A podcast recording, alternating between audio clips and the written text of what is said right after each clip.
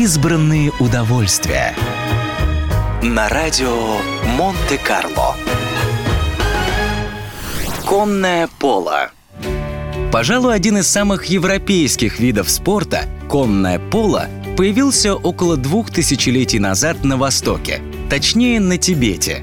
Оттуда игра распространилась в Персию, Китай, Японию и Индию. Само название «поло» произошло от индийского слова «пулу», означающего «древесина».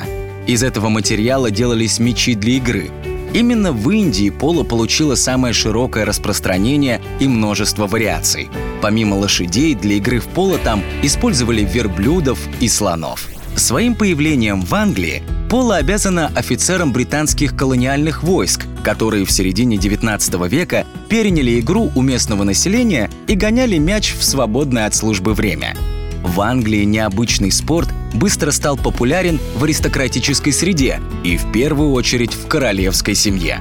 Англичане настолько прониклись поло, что даже включили этот вид спорта в программу кавалерийской подготовки. Именно с их подачи игра получила и свое нынешнее название – «Конное поло», а позже была включена в программу Олимпийских игр. Впрочем, массовым увлечением поло так и не стало. Даже Уинстон Черчилль назвал поло пропуском в большой мир – Англичане говорят, что чтобы достичь успехов в поло, нужно, что называется, родиться серебряной ложкой во рту. Не секрет, что страсть к игре питают принц Уильям и его отец принц Чарльз. Последнему даже в свое время пришлось отговаривать сына от намерения стать профессиональным игроком в поло.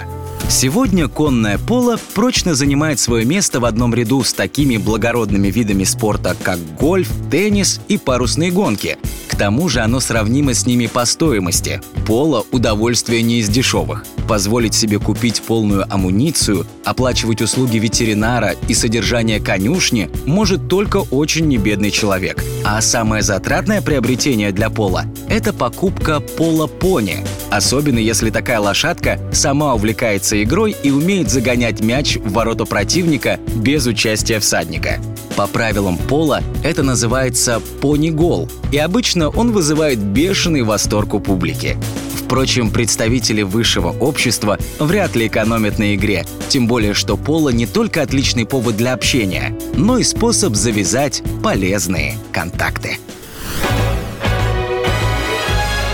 Избранные удовольствия. На радио Монте-Карло.